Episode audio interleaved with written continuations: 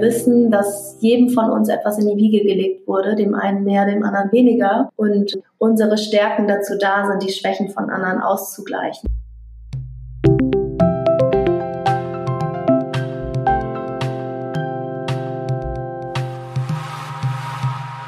Dieser Teil unseres Gesprächs ist mir im Kopf hängen geblieben und beschreibt ziemlich genau das, was das Geld hängt an den Bäumen ausmacht. Mit einem Saftladen hat alles begonnen. Heute gibt es unter anderem auch einen Landschaftspflegebereich, der auch außerhalb der Erntesaison die Beschäftigung der Mitarbeiterinnen sicherstellt. Eine Administration und ein Konzeptbüro für Nachhaltigkeit. Apropos Mitarbeiterinnen. Vergessene Menschen nennt das Projekt sie ganz plakativ. Genau um diese Menschen geht es. Sie haben eine Behinderung, eine Krankheit, einen schweren Schicksalsschlag hinter sich oder einfach auch nur ganz viel Pech im Leben gehabt. Diesen Menschen möchte, das Geld hängt an den Bäumen, eine Perspektive geben, Selbstwirksamkeit zurückgeben und den Einstieg in den Arbeitsmarkt möglich machen. Wie das funktioniert, erfahrt ihr hier in diesem Podcast.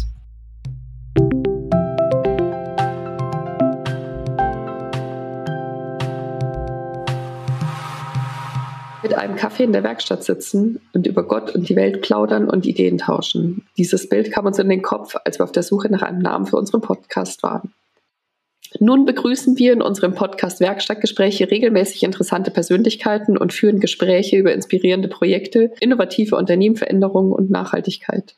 Wir, das sind KollegInnen der Team Wille GmbH, einer Projektberatung mit Hauptsitz in München. Welchen Fußabdruck wollen wir hinterlassen? Mit diesem Leitgedanken und viel Leidenschaft widmen wir uns rund um unser Kerngeschäft dem Thema Nachhaltigkeit. Ich bin Ricarda, Geschäftsführerin von Team Wille. In meinen zehn Jahren bei Team Wille haben wir schon das ein oder andere Nachhaltigkeitsprojekt umgesetzt. Wir haben Zäune gestrichen, Geschenke für Kinder in Not gepackt, Strukturen für Nothilfeteams im Ausland entwickelt oder Bäume gepflanzt. Aber auch auf grundsätzliche Dinge wie unseren Fuhrpark, unsere Reisen und unsere CO2-Bilanz werfen wir regelmäßig einen Blick auf das Geld hängt an den Bäumen, sind wir über einen Spendenaufruf des Bundesverbands der Personalmanager aufmerksam geworden und haben dieses Projekt sofort ins Herz geschlossen.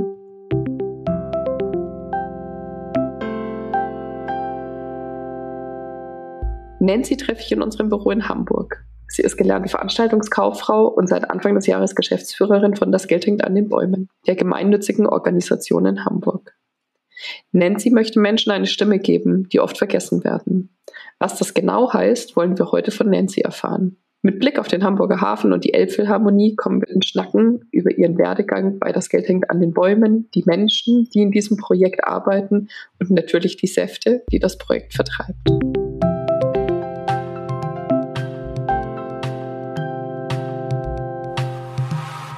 Liebe Nancy, schön, dass du heute die Zeit gefunden hast. Vielen Dank, dass du da bist. Erzähl uns, was tust du, was machst du, was ist dein Beruf? Ich glaube, in dem Fall darf ich sogar sagen, es ist deine Berufung. Ja, genau. Ich habe das Geld hängt an den Bäumen 2015 kennengelernt, noch als ehrenamtliche Helferin. Bin äh, seit Anfang des Jahres ähm, Geschäftsführerin der gemeinnützigen Organisation als Berufung könnte ich sagen, es ist mir ein Anliegen, Menschen eine Stimme oder eine Chance zu geben, die oftmals vergessen werden. Und zwar sowohl beruflich als auch in der Gesellschaft, weil sich das zum Teil bedingt. Da sprechen wir schon später nochmal drüber. Genau, deswegen hast du schon ganz recht. Ich sehe das eher als Berufung, weil es eben weitaus mehr ist als eine 30 bis 40 Stunden Woche. Du hast gerade schon gesagt, du bist äh, seit kurzem Geschäftsführerin, vorher hast du es als ehrenamtliche Mitarbeiterin, Kollege, Kollegin kennengelernt. Jan Schierhorn ist ja Gründer und äh, Initiator von Das Geld hängt an den Bäumen. Er hat äh, gesagt, dass er sein Baby jetzt an dich übergibt. Einen Podcast gehört von der Hamburger, glaube mhm. ich, wo er in den höchsten Tönen von dir schwärmt und äh, ihm auch an der Stimme anhört, dass er wirklich mit einem mehr als guten Gewissen dir hier sein, sein Baby überlässt. Die Idee von Das Geld hängt an den Bäumen hatte er ja damals, als er in seinem eigenen Garten war und sich überlegt hat, ich kann das gar nicht alles ernten, was dort oben liegt und vergessenes Obst, das eher vor sich hingefault hat in der Wiese, dann auch mit dem Gedanken verknüpft hat, das mit vergessenen Menschen auch zu bearbeiten und dort eine Tätigkeit für die zu schaffen. Wie bist du 2015 denn dazu gekommen, als ehrenamtliche Helferin, als ehrenamtliche Kollegin dort tätig zu werden? Wie bist du darauf aufmerksam geworden? Ich bin eigentlich Veranstaltungskauffrau und hatte mich 2015 dazu entschlossen, äh, mich nochmal selbstständig zu machen, um unterschiedlichste Bereiche der Veranstaltungsbranche kennenzulernen und durchführen zu können. Und bin in dem Zuge auf Jan getroffen und habe mit ihm ein äh, ganz anderes Projekt hier in der Hafen City aufgezogen, nämlich den Zieselpark Hamburg, ein Inklusionsprojekt, ähm, Outdoor Fun Parcours mit einem Elektrofahrzeug auf Gummiraupen, was bei Schlag den Raab entdeckt wurde. Und Jan und äh, sein Mitgründer waren auf der Suche nach einer Projektleitung, die diesen Parcours ähm, konfigurieren und die Infrastruktur aufbauen, sich mit Behörden auseinandersetzen. Und über diesen Weg habe ich das Geld hängt an den Bäumen kennengelernt, weil wir da in den Büroräumen einfach immer mit saßen. Ja, ich habe mich tatsächlich relativ schnell äh, mit meinen Projekten bei denen ins Büro gesetzt, um immer mal da zu sein, zuzuhören, und äh, habe mich anschließend irgendwie in das Projekt verliebt, in die Menschen verliebt und habe sozusagen immer mehr für das Geld hängen an den Bäumen gemacht und bin jetzt äh, sozusagen, also nicht direkt vom Ehrenamt äh, in die Geschäftsführung gegangen. Da waren noch zwei, drei Etappen dazwischen, aber ähm, am Ende genau ist mein Herz immer mehr da reingegangen und ähm, ja, so ist es gekommen. Das klingt so ein bisschen nach der großen Liebe gefunden. Ja, wahrscheinlich ist äh, meine Berufung sozusagen nach und nach zum Vorschein gekommen. Wie kam der Wechsel dann, dass äh, du dort die Geschäftsführung übernommen hast? Ich glaube, also das, das war ein Prozess. Jan und ich arbeiten schon seit ja, 2015, wie gesagt, ähm, sehr gut miteinander. Ich glaube, ich brauchte für mich einfach noch ein bisschen Zeit, so eine Aufgabe dann anzunehmen und bin ein bisschen mitgewachsen und ja, irgendwie haben wir uns dann beide angeschaut und es beschlossen und es fühlte sich für beide gut an und deswegen ist es dann jetzt äh, final dazu gekommen, was eigentlich schon seit mehreren Jahren auch im Gespräch war. Und was sich wahrscheinlich auch so im Leben schon so angefühlt hat und ja, genau. irgendwann noch formalisiert wurde. Ja, genau. Ihm war das schon viel länger klar als mir. Aber ja, manchmal braucht es einfach seine Zeit. Das ist so ein kleiner Leitsatz. Alles hat seine Zeit und alles wird irgendwann einen richtigen Zeitpunkt haben. Wichtig ist, dass ein Anfang getan ist, genau. habe ich heute Morgen gehört. Okay. Lass uns über die Menschen sprechen, die mit euch arbeiten. Ihr nennt sie selbst von der Gesellschaft vergessene Menschen. Wie muss ich mir das vorstellen? Mit welchen Menschen arbeitet ihr und vor allem, wie kommen die Menschen zu euch oder wie kommt ihr zu den Menschen? Also vergessene Menschen bezeichnen wir sie, weil wir daran glauben, dass man manchmal Dinge etwas plakativer machen muss, um sie sichtbar zu machen. Ein Großteil unserer Mitarbeiter sind Menschen, die normalerweise in Werkstätten angesiedelt werden, also in Werkstätten für Menschen mit Behinderung. Das heißt, es sind Menschen mit anerkanntem Schwerbehindertenstatus, die aber entweder in einer Werkstatt unterfordert sind, weil sie in Gruppen arbeiten, in denen eine Unterforderung stattfindet. Oder sie sind nicht in der Werkstatt, sondern langzeitarbeitslos, beispielsweise, weil sie Angst vor Stigmatisierung haben. Das heißt, wir haben ungefähr 50 Prozent ähm, Menschen mit anerkanntem Schwerbehindertenstatus, die als ausgelagerter Arbeitsplatz aus einer Werkstatt kommen und bei uns sozusagen auf den ersten Arbeitsmarkt vorbereitet werden und dann in ein sozialversicherungspflichtiges Arbeitsverhältnis übergehen. Oder es sind Menschen, die aufgrund eines Schicksalsschlags sich initiativ bei uns bewerben. Vielleicht sogar über einen Kontakt an uns herangetreten wird. Mensch, ich kenne da jemand und der hat es immer schwer gehabt im Leben oder sie hat es immer schwer gehabt im Leben. Und so haben sich mittlerweile 20 Mitarbeiter bei uns ähm, angesammelt oder Mitarbeiterinnen, die in drei äh, Kernbereichen äh, beschäftigt sind. Das ist einmal unser klassischer Saftladen, mit dem alles angefangen hat. Das heißt, ähm, wir ernten vergessenes Obst, ungenutzte Ressource hier im Hamburger Umland von unterschiedlichsten Plätzen. Also das kann der Privatgarten in Großborstel sein, das kann aber auch ein Golfplatz sein, der aus historischen Gründen oder auch aus ästhetischen Gründen Apfelbäume hat, die überhaupt nicht genutzt werden. Das können auch Baumschulen sein, die ihre Bäume natürlich ohne Obst verkaufen und den Ertrag überhaupt nicht brauchen. Aber auch Ausgleichsflächen der Stadt, die bepflanzt werden müssen aufgrund von Baumaßnahmen oder, oder, oder. Also es finden sich immer neue kleine Synergien oder Alleen, an denen sich Bäume befinden, äh, bei dem einfach nur ein Teil abgeerntet wird von der Bevölkerung. Das ernten wir jetzt gerade im September und Oktober alles ab, lassen das in einer Familienmosterei zu sehr exquisiten Säften und Schollen vermosten und verkaufen die im persönlichen Direktvertrieb hier in Hamburg und der Metropolregion. Der zweite Bereich ist der Gartenlandschaftspflegebereich. Das heißt, wir haben festgestellt, während der Ernte gehörte zu unserem Selbstverständnis, den Garten natürlich nicht wie Sau zu hinterlassen, sondern vielleicht noch mal ein bisschen Laub wegzufegen und alles, was da so anfiel. Und die Gartenbesitzer haben sich da wahnsinnig drüber gefreut und tatsächlich auch den Bedarf angemeldet, dass sie sich auch gut vorstellen könnten, einmal im Monat so eine Gartenpflege von uns durchführen zu lassen und uns dafür zu bezahlen dann haben wir gesagt, das wäre ja irgendwie total passend, denn dann könnte man einen neuen Geschäftsbereich schaffen. Die Mitarbeiter könnten sich eben auf eine gewisse Weise auch selbst kapitalisieren und eben auch für sich lernen, Eigenverantwortung zu übernehmen. Das Gehalt, was sie am Ende des Monats eben von ihrer Arbeitgeberin oder von ihrem Unternehmen bekommen, ja, eben auch direkt damit verknüpfen, was für eine Arbeit sie getan haben. Das ist eben etwas anderes, als wenn du vom Jobcenter eine Überweisung bekommst oder von der AGE oder von irgendeiner anderen Behörde. Denn dann komme ich sozusagen zu dieser gesellschaftlichen Ausgrenzung, wenn eben mit dem Finger ein paar Mal auf dich gezeigt wird, du kannst nichts, du bist nichts, du wirst niemals was werden, dann hat das natürlich einen Effekt. Aus diesem Grund sind wir froh, mit dem zweiten Geschäftsbereich dann auch nochmal einen Großteil an Mitarbeitern einstellen zu können. Und der dritte ist einfach die Administration, ne? also Öffentlichkeitsarbeit, Marketing, Buchhaltung, Projektmanagement für Social Days, Vertrieb. Genau, das sind so unsere drei Kernbereiche. Wow, also was mich gerade total beeindruckt ist, dass ich glaube, dass genau den Menschen dadurch klar wird, was für eine Selbstwirksamkeit sie auch wieder haben können.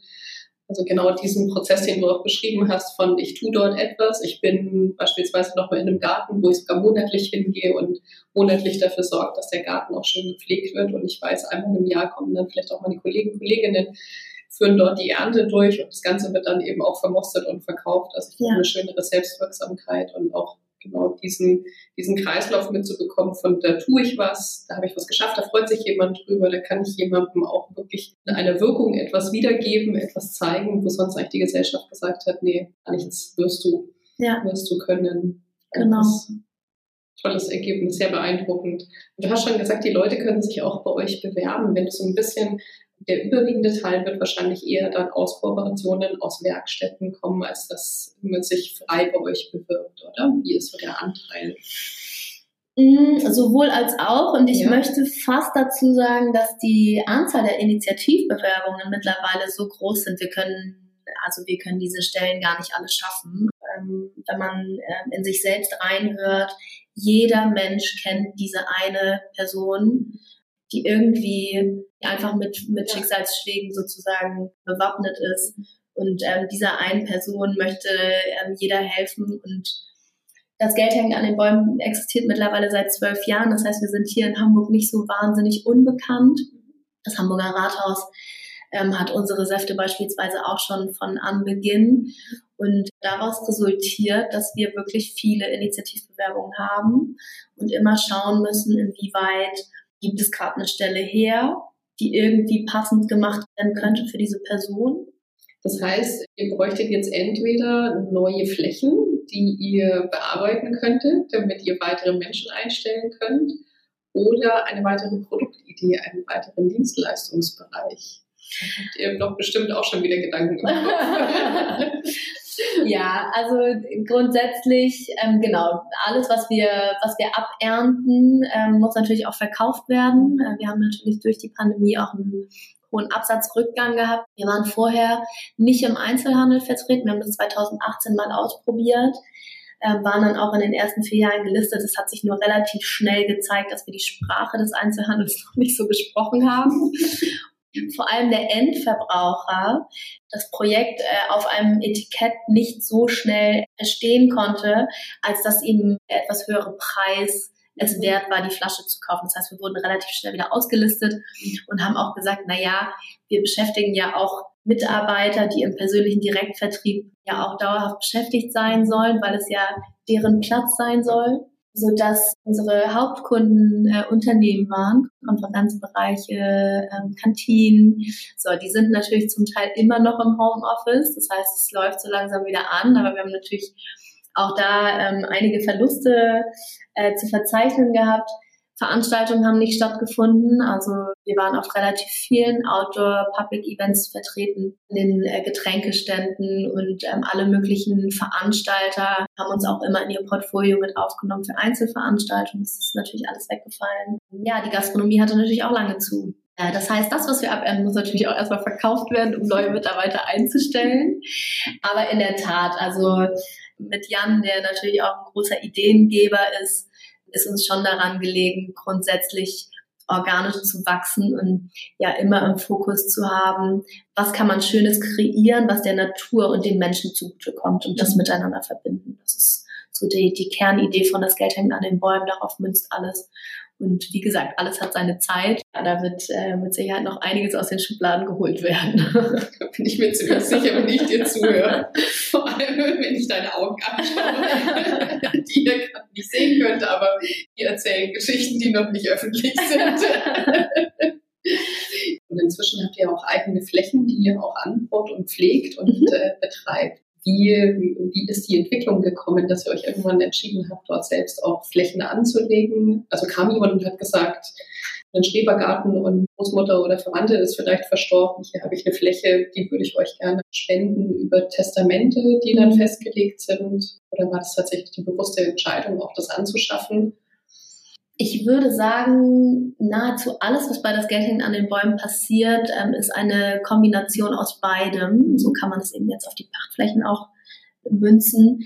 Also wir sind ganz, ganz viel in Kontakt, im Austausch mit Menschen und dadurch verfestigen sich entweder Ideen, die wir selber schon hatten, oder es gibt tatsächlich auch den anderen Weg, den du gerade angesprochen hast. Ähm, und die erste große Pachtfläche mit schon bestehendem ähm, Baumbestand. Die kam durch einen Zeitungsartikel im alten Land. Da hat sich dann eine, eine Dame an uns gewendet, die eben einen alten Obsthof hatte, wo der Mann verstorben ist. Sie konnte das alleine nicht mehr bewirtschaften und fand es einfach großartig, dass wir das nutzen würden. Denn es ist ja auch in, in der eigenen Historie, das ist total schön, das ist weiterzuführen. Also es ist ja vor allem auch irgendwie an Gedenken ihren Mann, dass wir Pachtflächen übernehmen, beispielsweise von Hamburg Wasser, Wasserschutzgebiete, um mhm. dort historische Sorten zu pflanzen. Liegt ganz einfach daran, dass es uns ein Anliegen ist, nicht nur ein Bewusstsein dafür zu schaffen, was wir haben und nicht nutzen, sondern auch eben diese alten historischen Sorten zu erhalten für nachfolgende Generationen. Denn ähm, die sind nicht nur frei von Kreuzallergien, schmecken super lecker, kommen aus der Region und tragen zur Biodiversität bei. Also ne, es gibt 30.000 Apfelsorten und wie viele sehen wir im Supermarkt? Und zum Teil kommen die aus Chile und weiß ich nicht. Das heißt, es war für uns einfach eine klare Schlussfolgerung, nicht nur altes Obst, was nicht genutzt wird, zu ernten, sondern eben auch etwas für die Zukunft zu schaffen. Wäre ja naheliegend, äh, Bienenstöcke anzuschaffen. Ja, haben wir. Habt ihr? Ja, wir haben tatsächlich äh, mittlerweile 25 Bienenvölker. Tatsächlich. Genau. Ähm, also wir schreiben ja auch CSR-Konzepte und tun das eben nicht nur für Unternehmen, sondern es ist tatsächlich einfach ein Projektinhalt von uns.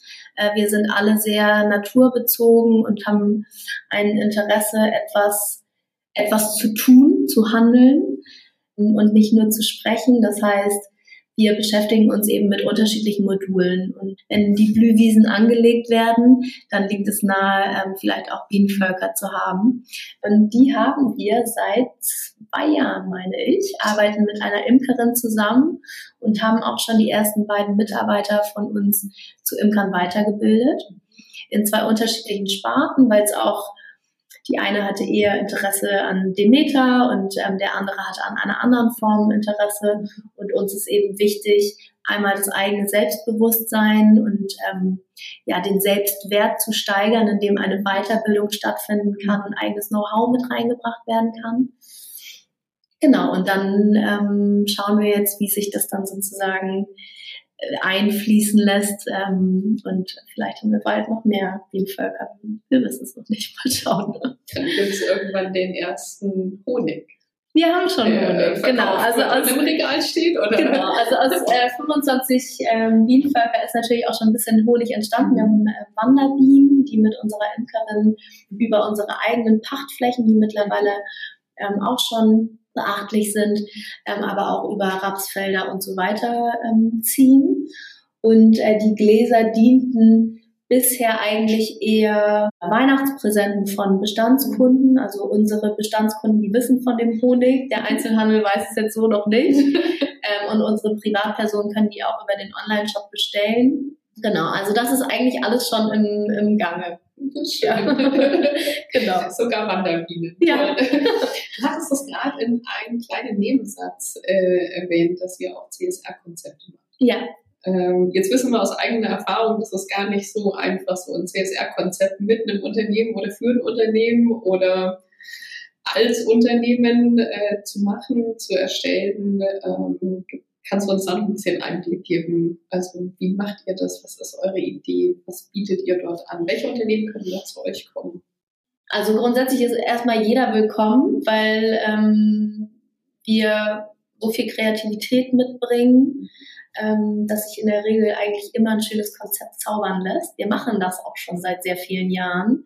Ähm, vorher haben haben wir das Kind einfach nicht beim Namen genannt, haben aber schon immer sehr viel Wert darauf gelegt, langfristige Kooperationen mit äh, Kunden und Unternehmen durchzuführen, ne? also vom, von, der, von der Apfelernte, die mit den eigenen Mitarbeitern stattfindet, um einen nicht nur eine Begegnung mit Menschen mit Handicap zu schaffen, sondern auch einen Tag in der Natur zu verbringen, einen anderen Teambuilding-Charakter zu haben.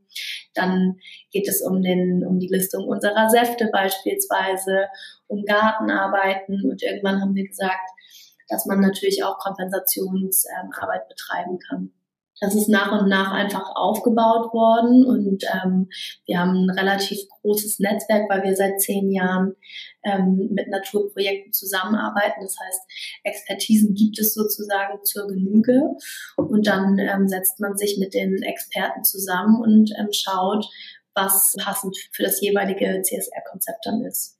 Genau. Das heißt, ich kann mir von einem einmaligen Team-Event bis hin zu langfristiger Begleitung und auch mit euch zusammen das ausarbeiten, was ist passend für mein Unternehmen, was ähm, oder was stelle ich mir für das Team vor. Weil ich denke, da macht ihr wahrscheinlich keinen Unterschied zwischen, ich komme mit einem kleinen Team von motivierten Menschen, die sagen, sie möchten da was machen, bis hin zu ganzen Unternehmen, bis größere Strukturen äh, zu euch kommen. Und dann begleitet ihr mich entweder kurzfristig für ein kurzes Event oder dann eben auch langfristig und dauerhaft an. Genau, genau. Und auch eben, und das glaube ich, das, das Schöne immer in Kooperation, ne? also immer im Austausch. Wir, wir schlagen ein Konzept vor, aber grundsätzlich glauben wir daran, dass in Gemeinschaft alles ähm, noch viel fruchtbarer wird, viel authentischer, viel, viel lebbarer. Ähm, und äh, ein CSR-Konzept fühlt sich natürlich viel authentischer an, wenn du dann wirklich in der Region deinen eigenen Baum pflanzt und nicht, und nicht davon liest. Ne, das verankert sich ganz anders in einem Unternehmen, das verankert sich ganz anders im Bewusstsein der Mitarbeiter und aus meiner Sicht fühlt sich das von allen Seiten dann einfach ähm, echt an. Also wirklich stimmig und ja, es macht großen Spaß, es auch miteinander zu entwickeln.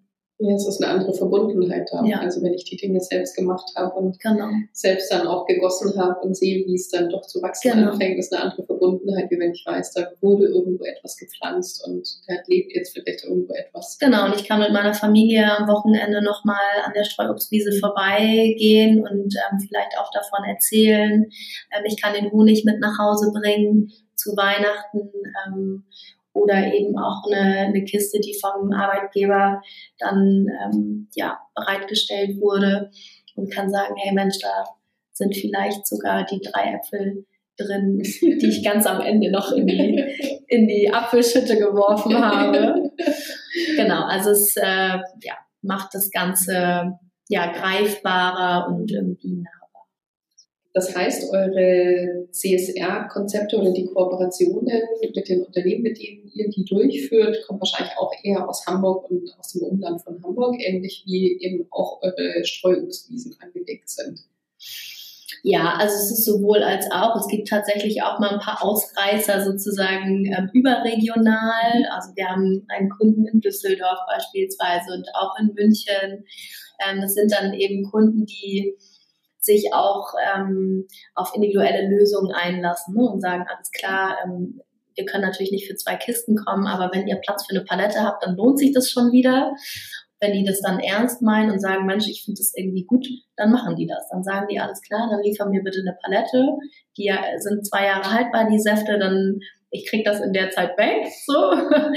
Und so ist es natürlich auch mit den CSR-Konzepten. Also die Regionalität ist ein Punkt, es ist nicht für jeden das Wichtigste, aber unser Kerngeschäft findet schon hier in Norddeutschland statt und wir sehen uns da auch eher als ähm, ja, Leuchtturmprojekt, um es am Ende in andere Bundesländer oder auch ähm, in andere Länder zu tragen. Ich habe jetzt gerade witzigerweise letzte Woche gehört, dass es ein ähnliches Projekt ähm, in Oslo gibt, oh. Ähm, seit 2012. Äh, das heißt, äh, so zwei Jahre nach uns.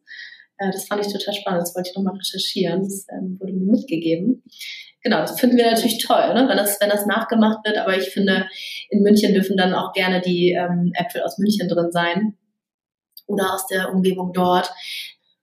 Wie gesagt, wir sehen uns da eher als äh, Leuchtturmprojekt, als dass wir selbst ähm, unbedingt bis ins Unermessliche expandieren müssen. Gibt es Ideen? Das ist jetzt naheliegend, dass ich das frage, ob es eine Idee gibt, in München auch das Geld hängt an den Bäumen zu machen und dort eine Außenstelle, eine Niederlassung äh, zu eröffnen? Mhm. Ja, also für, für, uns hat es jetzt, ähm, wie gesagt, keinen Fokus. Wir ähm, bekommen viele Anfragen, also seit Jahren, ob man das nicht nachmachen kann. Da sind wir immer große Fans, auch ähm, unser Wissen zu teilen. Ähm, natürlich auch immer nur in, in dem Maße, in dem wir zeitliche Ressourcen dafür haben, weil wir eben neben dem Tagesgeschäft oder den äh, kapitalisierbaren Angeboten, die wir haben, eben auch einen hohen, hohen Betreuungsaufwand äh, den Mitarbeitern gegenüber haben oder den Mitarbeiterinnen. Mhm, aber genau, wir sind, wir freuen uns einfach darüber, wenn das äh, Leute nachmachen. Ähm, und selber steht es jetzt gerade nicht im Fokus, aber wir sagen niemals nie und manchmal wacht man nachts auf und sagt, oh, jetzt möchte ich irgendwie doch nach München. Und dann bin ich mir sicher, dass wir das dann auch umgesetzt bekommen, egal in welcher Geschwindigkeit. Aber ähm, wenn das Herz dann sagt, wir wollen nach München, dann wird es auch so sein. Also wenn sich jetzt irgendjemand berufen fühlt, in, in, München die Idee umzusetzen, die ihr hier in Hamburg schon gut etabliert habt, die letzten über zehn Jahre, ja äh, da hätte man bei euch eher offene Ohren und die, ja, die offenen Hände, und, um zu sagen, komm, tauschen wir uns aus und eher dann in einem Netzwerk zusammen zu agieren. Genau. Wir wollen nicht reich werden, als gemeinnützige GmbH hat man das sowieso nicht. Also es gibt keine Tantieme oder ähnliches. ähm, wir wollen wirksam sein und wir wollen Menschen äh, eine sinnstiftende Arbeit geben.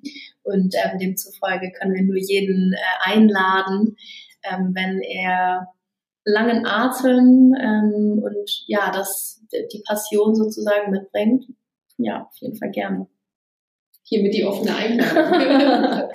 du hast ähm, auch gerade eben schon wieder angesprochen, äh, das Thema, wie welche, welche Aufwand oder welche Einbindung erfordern die Menschen, die mit euch arbeiten, die bei euch arbeiten. Ich stelle es mir jetzt schon aufwendiger oder mit einem höheren Aufwand verbunden vor, als wenn ich sage, da habe ich irgendwie Buchhaltungsabteilung und da kommen morgens die Menschen, setzen sich hin, machen ihren Job oder auch im, im Supermarkt oder wo auch immer. Mhm. Ähm, wie, wie begleitet ihr die Menschen? Wie, ja, wie sorgt ihr dafür, dass sie auch wirklich lernen, auch wirksam zu werden? Ich kann mir vorstellen, dass da manche auch dabei sind, die erstmal gar nicht wissen, wie sie sich jetzt darin verhalten sollen oder agieren sollen. Mhm. Also ich glaube, eine Hauptaufgabe ähm, besteht immer darin, vor allem ähm, bei Menschen, die aus einem Werkstattsystem kommen, eine gewisse Art der Eigenverantwortung ähm, ja, anzulernen, anzuleiten. Denn grundsätzlich kommen sie aus einem ja, beschützten System was aber trotzdem gleichzeitig was mit dem Selbstwert gemacht hat, das hatten wir ja vorhin schon, ne? vom, ähm, vom Hilfeempfänger werden sie sozusagen jetzt Steuerzahler, das heißt, das Selbstbewusstsein steigt. Nichtsdestotrotz muss die Eigenverantwortung sozusagen, die muss ja mit ranreifen, denn ähm, tragen können wir die Leute nicht. Wir können Hand in Hand gehen, aber das ist schon auch ein, ein Aufwand, ähm, ja, da natürlich auch viele Jahre der, ähm, ja, der, der, der bestimmten Selbstwahrnehmung in eine andere Richtung zu führen. Es zeigt uns immer wieder, dass es aber funktioniert und dass, ähm, ja, dass man Fähigkeiten, die vermeintlich nicht möglich wären, äh, irgendwann erkennt. Also wir haben äh, einen Mitarbeiter, Simon. Simon ist beispielsweise dies, das Gesicht der Afro-Johannisbeerschorle. Also auf unseren Saftetiketten befinden sich ähm, unsere MitarbeiterInnen, ein Teil äh, der MitarbeiterInnen und äh, Simon hat das Asperger-Syndrom, das heißt, eine Form von Autismus. Und ähm, als ich Simon kennengelernt habe, ähm, hat er mich nicht angeschaut, er hat mir nicht die Hand gegeben, er war einfach eher in sich und äh, konnte mir zwar die Fußballergebnisse von 1994 und aber auch von 71 sagen, da hat er noch nicht mal gelebt. Ja, genau, was er aber nicht konnte, war ja mit mir interagieren. Und ähm, also ich, ja, krieg Gänsehaut, wenn ich das, äh, wenn ich das sage, aber ähm, Simon gibt kleine Interviews mittlerweile ne, der NDR kommt oder wir hatten jetzt gerade vor kurzem eine, ähm, eine Spendencheck-Übergabe und das ist so schön zu sehen, weil Simon übernimmt dann einfach die Führung und und, und spricht mit den Leuten, als würde er nie etwas anderes gemacht haben. Und ja, das, das macht mich total glücklich zu sehen, ähm, dass äh, ja, wie, wie, mit wie viel Stolz er auch seine Flasche ausliefert. Und ähm, wir hatten jetzt im, im März ähm, auch pandemiebedingt eine Sonderaktion, ähm, weil wir auf ein bisschen äh, Saftvolumen kommen wollten. Und äh, auf einmal wurden wir überrannt mit Bestellungen, konnten das gar nicht so schnell abarbeiten und haben dann gesagt, Mensch, Simon, kannst du dir vorstellen, das erste Mal ganz alleine mit deinem eigenen Auto hier in Wilhelmsburg ähm, die Bestellung auszuliefern. Du bist ja schon ganz oft mitgefahren und so und und ich weiß nicht, er hatte fünf Bestellungen und er war, glaube ich, auch gefühlt zwei Arbeitstage unterwegs. Nein, es war ein Tag, aber, aber der ist so stolz wiedergekommen und er hat sich seine Bestellung zusammengepackt und ähm, hatte mich dann nochmal angerufen, meinte, Mensch, ja, und irgendeine Post, äh, irgendeine Hausnummer sei da falsch und, und er hat das alles so eigenständig gemacht, ähm, was vorher eigentlich ja nicht, nicht so seins war. Und das war total schön. Und im nächsten Atemzug äh, sage ich ihm, Simon, kannst du bitte zwei Kisten Mixschorle und zweimal Apfelbirne zusammenpacken? Und das funktioniert dann aber nicht. Also äh, wenn ich, wenn er sagt, kannst du mir das nochmal sagen, dann sage ich, okay, wollen wir es zusammen aufschreiben, weil ich kann jetzt nicht die ganze Zeit neben dir stehen. Ähm, und dann bleibe ich, bis er es aufgeschrieben hat, weil er sich das dann tatsächlich nicht merken kann. Also es ist äh, sehr, es ist sehr ambivalent. Ähm, und ich glaube, der Betreuungsaufwand ist einfach die Kontinuität der, ähm, der Anleitung. Also viele Dinge sind einfach lange nicht oder vielleicht nie ähm, selbstständig alleine möglich. Ähm, aber dafür ja, zeigen sich ganz, ganz viele andere Fähigkeiten, an die vorher irgendwie keiner gedacht hat oder die man nicht erkennen konnte. Das gute Auge und die Individualität erkennen. Ja. Also auch so, wie du es jetzt beschrieben hast, ist ja viel hinhören, was kann er im Moment oder was kann er oder sie im Moment und was kann er oder sie im Moment halt nicht, obwohl ja. vielleicht die Situation sehr vergleichbar war. Ja.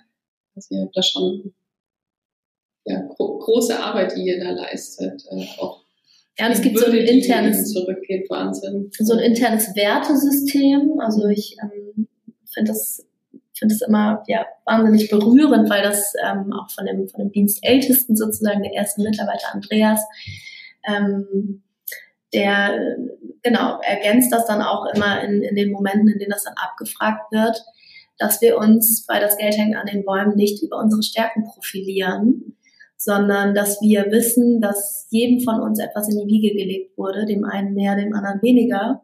Und ähm, unsere Stärken dazu da sind, die Schwächen von anderen auszugleichen. Und zwar im Selbstverständnis und nicht ausbuhend und nicht, sondern einfach den Fokus auf die Stärken zu legen und den Rest irgendwie so, ja, klammheimlich im Selbstverständnis irgendwie aufzufangen. Und das ähm, finde ich sehr besonders und das, ja, das ähm, bringt, glaube ich, auch die Leidenschaft mit, die ich hatte, habe jeden Tag ähm, in dieses Projekt zu investieren, weil das ein äh, wahnsinnig schöner Wert ist, den ich finde, äh, man äh, noch mehr nach draußen tragen könnte. Und auch beibehalten muss. Ja. Also das ist das, was sehr wertvoll ist und was erhaltenswert ja auch ist. Ja. So eine Kultur erstmal zu entwickeln und dann aber auch beizubehalten, weiterzutragen und ja, wie die Obstbäume ja. zu pflegen ja. und äh, genau zu schauen, dass die Diversität zwar da ist, aber nicht, dass die Staaten noch stärker werden, indem dass die Schwächen noch schwächer werden, ja. sondern ja. dass sich das irgendwie ausgleicht. Ja. Genau, und wir arbeiten eben auch mit ähm, Menschen zusammen, die ähm, gehörlos sind. Mhm. Ähm, das heißt, wir haben eine Mitarbeiterin, die unseren Instagram-Account ähm, zum Beispiel pflegt, ähm, weil sie viele, viele Jahre im Journalismus tätig war und aufgrund einer ja, unerkannten Krankheit nach und nach ihr Gehör verliert. Sie hat jetzt vor wenigen Wochen vermutlich ihren letzten Hörsturz gehabt.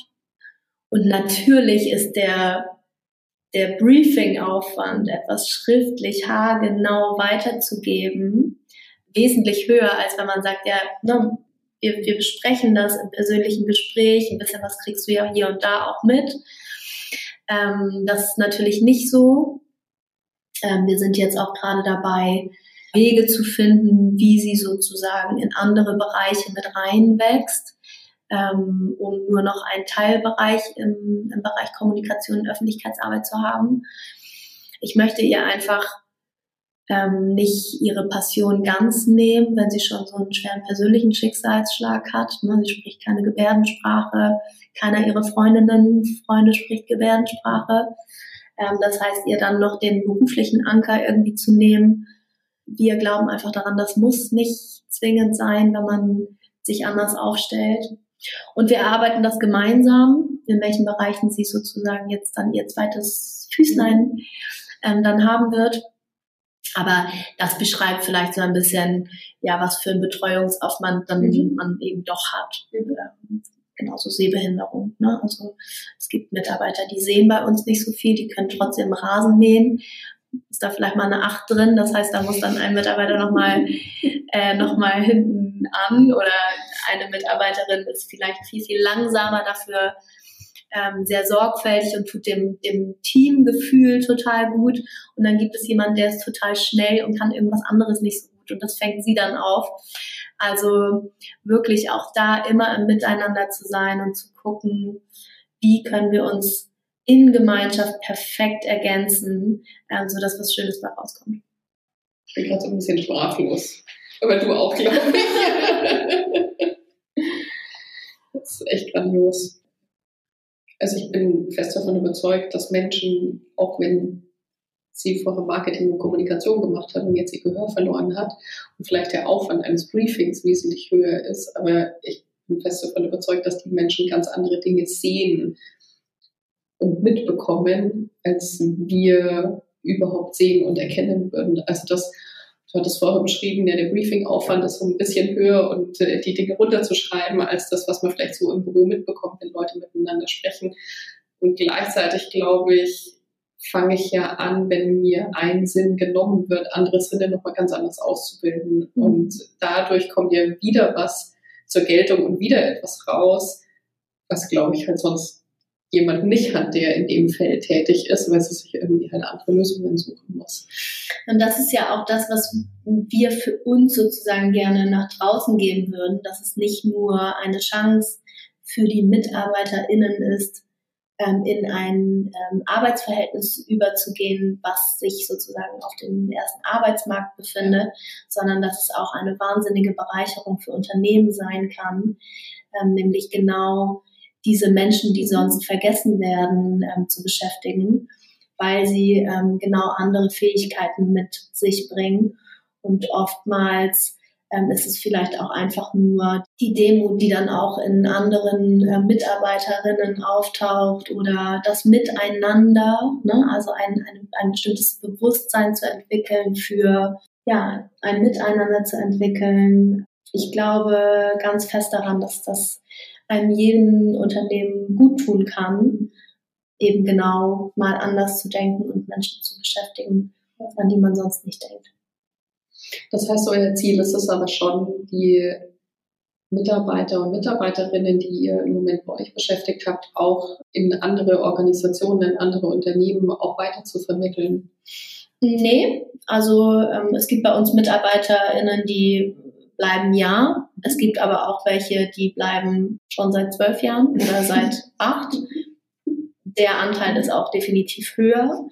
Ähm, aber wir freuen uns natürlich darüber, wenn eine Mitarbeiterin nach zwei Jahren sagt, vielen Dank, ähm, dass ihr mich wieder aufgepäppelt und stabilisiert habt. Ich gehe zurück in meinen alten Pflegeberuf beispielsweise. Das ist für mich genauso eine Erfolgsgeschichte, wie jemanden für immer bei uns zu haben. Denn auch das zeigt ja, dass es also dass es funktioniert, dass wir Menschen ein, ein emotionales und berufliches Zuhause geben wollen. Ja absolut. Also es ist beides. Also sie sind ja dann auf dem ersten Arbeitsmarkt. Zum Teil sind wir eine Zwischenstation, oftmals aber auch nicht. Und das ist auch schön. Also es klingt jetzt erstmal ja. sehr attraktiv. Also ich bin mir auch nicht genau. sicher, die Frage, ich weiß nicht, wie viele da freiwillig wieder ihren Weg äh, suchen, um weiterzuziehen, um noch was anderes zu suchen. Ja, also gibt es schon. Also es ist auch nicht ganz, also es wir sind am Ende, ähm, was, was unsere Dienstleistungen angeht, müssen wir natürlich genauso bestehen. Wir sind eine GmbH, auch wenn sie gemeinnützig ist, aber wir müssen natürlich Geld verdienen und ähm, haben ja auch also dadurch, dass wir alle über Mindestlohn beschäftigen und ein jeder aber, oder nicht ein jeder, aber die meisten eine Minderleistung mit sich bringen, vielleicht noch viel mehr Druck manchmal ähm, dann auch Aufträge abzuarbeiten. Das heißt, das ist nicht immer alles so romantisch, wie ich das beschreibe. Und da gibt es mit Sicherheit auch den einen oder anderen, der für sich feststellt, Mensch, auch hier arbeite ich aber hart, ich gehe noch mal woanders hin.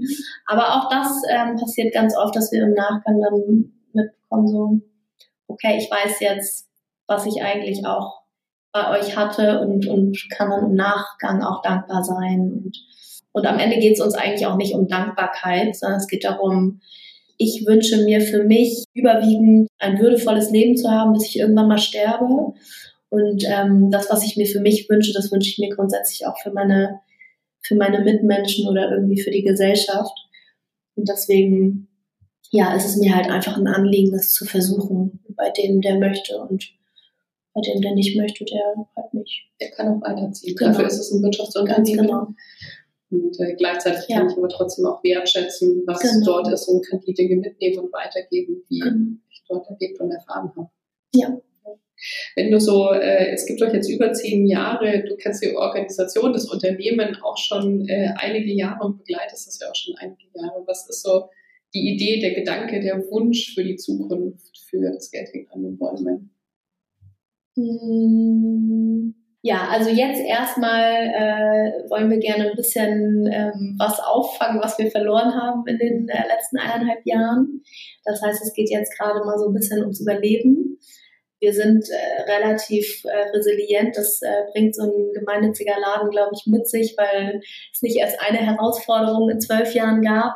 So eine in der Form vielleicht noch nicht, aber wir sind frohen Mutes, dass wir das alles schaffen ja, wir wollen organisch wachsen. Uns geht es darum, dadurch, dass wir natürlich auch mit sehr besonderen Menschen zusammenarbeiten, die zum Teil in der Gesellschaft ja auch anecken, ist es halt auch nicht so, dass man sagen kann, alles klar, und jetzt neue Runde und jetzt kommen hier nochmal zehn Leute, sondern das ist, das muss schon sehr bedacht irgendwie miteinander basisdemokratisch abgestimmt werden und so, ansonsten äh, endet das wahrscheinlich in der Katastrophe. Nee, also ehrlicherweise kommt es alles von innen und ich freue mich sehr darüber, dass auch unser Team immer wieder Impulse hat, in welche Richtung äh, wir denn gehen könnten. Wir sehen uns tatsächlich nicht nur als Logo wie ein Baum, sondern das ist am Ende irgendwie auch die Firmenstruktur. Wir haben so einen bunten Blumenstrauß an Dingen, die wir tun. Alles ist, alles basiert auf leichter Arbeit, die eben durchgeführt werden kann durch unsere Mitarbeiter. Das Konzeptionelle ähm, genau passiert dann eben durch den anderen Teil des Teams. Und ähm, als Baum meine ich, dass es eben ganz, ganz viele Äste gibt, die am Ende sozusagen auf den Kern einzahlen. Aber ob es ein Social Day, ein ähm, Event ist, ähm, ein CSR-Konzept oder nochmal was ganz anderes. Solange das alles auf diesen mildtätigen Zweck einzahlt, ähm, sind wir, ja, können wir ein bunter Spielplatz sein und ähm, irgendwie das, was uns selbst bewegt und auch Spaß bringt und antreibt, da irgendwie mit einbringen. Und da halte ich mich tatsächlich, ich habe natürlich auch meine eigene Vision und auch meine eigenen Ziele, wie ich für mich wirksam sein möchte und wo ich irgendwie ähm, ja den roten Faden bei das Geld hängen an den Bäumen sehe. Aber es ist mir auch da sehr ein sehr großes Anliegen, das im Team zu gestalten, weil ähm, ja, ich übernehme gerne die Verantwortung und bin auch gerne sozusagen am Ende der, derjenige, der den Kürzel drunter setzt. Aber ich glaube, je mehr Eigeninitiative du mitbringen kannst in, dein, in deiner Gestaltung des Arbeitsalltags, desto ähm, ja, fruchtbarer wird es ja auch. Und deswegen nehme ich mich da sehr zurück, was so eine Zielgerade angeht, sondern ich gebe einen Weg vor und wir schauen alle, wie wir uns da ähm, entlang hangeln. Und wenn da von links und rechts nochmal eine Idee äh, kommt, dann ist die eben auch entweder willkommen oder passt zu dem Moment nicht. Dann kommt sie vielleicht ein anderes Mal wieder zum Vorschein. Ja. Die Frage, die dir wahrscheinlich jeder stellt, mit dem du im Interview, im Podcast, im Treffen sitzt. Äh, was ist deine Lieblingsapfelsorte? Was ist dein Lieblingssaft von euch? Welchen müssen wir unbedingt probieren und unbedingt testen? Also testen müsst ihr auf jeden Fall alle. Ähm, Apfel, ja, also Apfelbirne ist total lecker. Ich mag im Winter aber auch gerne mal Apfelholunder trinken. Ähm, wir haben da so eine Gewürzmischung noch ähm, dazu kreiert, die es in so, einem, in so einem schönen Tütchen irgendwie dazu gibt. Dann kannst du dir das mit einem Tee-Ei ähm, zu Hause im Kochtopf erwärmen. Dann hast du so einen alkoholfreien, leckeren Punsch. Wenn ich ganz ehrlich bin, ich mag Saft gar nicht so gerne. Insgesamt. weil mein, äh, also weil mein Highlight ähm, tatsächlich eher ist, auf der Apfelernte die unterschiedlichen Sorten ähm, zu naschen auf den Wiesen. Das finde ich fast einen Ticken schöner als ähm, Saft im Alltag. Ich bin einfach ein Wassertrinker. Also ich mag keine Limonade und äh, keine, genau, keine Schorlen. Ähm, wenn, dann trinke ich total gerne die Apfel-Johannisbeerschorle. Also wenn ich mal ein bisschen Zucker, Fruchtzucker brauche oder ähm, einfach mal was mit Geschmack, aber ich bin tatsächlich einfach klassischer Tee- und Wassertrinker. Welche alte Apfelsorte sollten wir dann unbedingt mal testen, die nicht bekannt ist, die oder am wenigsten bekannt ist? Also natürlich kennt man den Gala und ja. den, ähm, ich weiß nicht, wie sie alle also heißen. Wir, legen zum Beispiel für Ingrid Marie an oder den ähm, Horneburger Pfannkuchenapfel. Ähm, genau, also es sind ganz leckere Sorten und alle auf ihre Art. Ne? Der eine ist halt super süß, wenn man auf super süß steht, dann ist man eher den. Ich selber bin kein Promologe und ich kann mir auch gar nicht immer merken, welche Sorte wie schmeckt. Ähm, aber es ist einfach ein ganz anderes Geschmackserlebnis, als wenn du im Supermarkt einen ja, gespritzten Apfel vielleicht hast. Ähm, das ist einfach ja ein richtig schönes Jahreshighlight, dann über acht Wochen immer mal wieder einen ähm, Apfel auf der Wiese zu essen und ja. Genau. Morgens im Frühtau. Richtig erst runtergefallen, ja. noch schön kühl. Das ist eben auch toll. Ne? Das ist eine wirklich schöne Arbeitsumgebung, auch wenn es wahnsinnig anstrengend ist. Also so eine Apfelernte ähm, bringt viel Muskelkater mit sich und ähm, vor allem auch Muskeln, von denen man nicht wusste, dass man sie hat.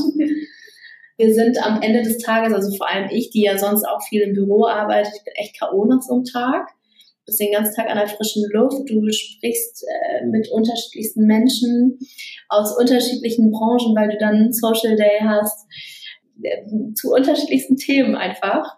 Äh, gleichzeitig betreust du die Mitarbeiter und erntest Äpfel und äh, wie gesagt, ich bin auf jeden Fall K.O., aber ähm, ich möchte das auch nicht missen, weil das ja, weil das eine so wundervolle ähm, Arbeitsatmosphäre ist. dass ähm, ich mich da jährlich drauf freue. Jetzt ist es fast vorbei, aber im äh, Mai kommt dann ja die Rhabarberernte. Wir haben auch eigene Rhabarberfelder. Wir haben bei Team Wille den Leitgedanken zum Thema Nachhaltigkeit, dass wir uns äh, relativ häufig hinterfragen, wenn wir etwas tun, ist es das, was wir auch hinterlassen wollen? Ist es das, was wir gewesen sein wollen, wenn jemand draufschaut aus der Zukunft auf uns, was wir dort getan haben? Wenn du dir die Frage stellst, wer willst du gewesen sein? Stell dir dich in 40, 50 Jahren vor. Ja. Mm, ja, das also es mag wahnsinnig naiv und ähm, auch romantisch klingen, aber ich, ich möchte später ähm, mit meiner Ehefrau Hand in Hand im Schaukelstuhl sitzen mit einem grauen äh, Dot im Haar und möchte ähm, für mich klar haben, dass alles, was ich getan habe oder sehr vieles, was ich getan habe, mit Liebe getan habe. Ich glaube einfach daran, dass wir in Verbindung und mit Liebe viel mehr erreichen können als mit Ellbogen und, und Macht, auch äh, wenn das, wenn das manchmal anders scheint. Und ja, ich möchte darauf zurückblicken, dass ich das so versucht habe und das eine oder andere damit auch erreichen konnte. Und ich bin reflektiv genug, um das immer wieder zu hinterfragen, ob ich das auch immer einhalten kann. Und immer kann man das natürlich nicht, aber ja, ich glaube, ein, ein, ein Großteil meiner Zeit ähm, verbringe ich sehr viel im, im Miteinander und in sehr achtsamen Austausch mit anderen. Das würde mich sehr glücklich stimmen, wenn ich das in 50 Jahren auch noch sagen kann. Das ist ein tolles Ziel. Das ist ein schönes Bild, das du vor Augen hast. Vielen lieben Dank, liebe Nancy. Ich ja. danke dir ganz herzlich für den Austausch, für den Einblick, aber vor allem, den du uns gegeben hast in das, was du tust, was dich antreibt, was dich bewegt, was die Menschen dort bewegt und auch geteilt hast mit uns, was was bei euch passiert. Ja, ich danke euch, dass ich hier sein durfte.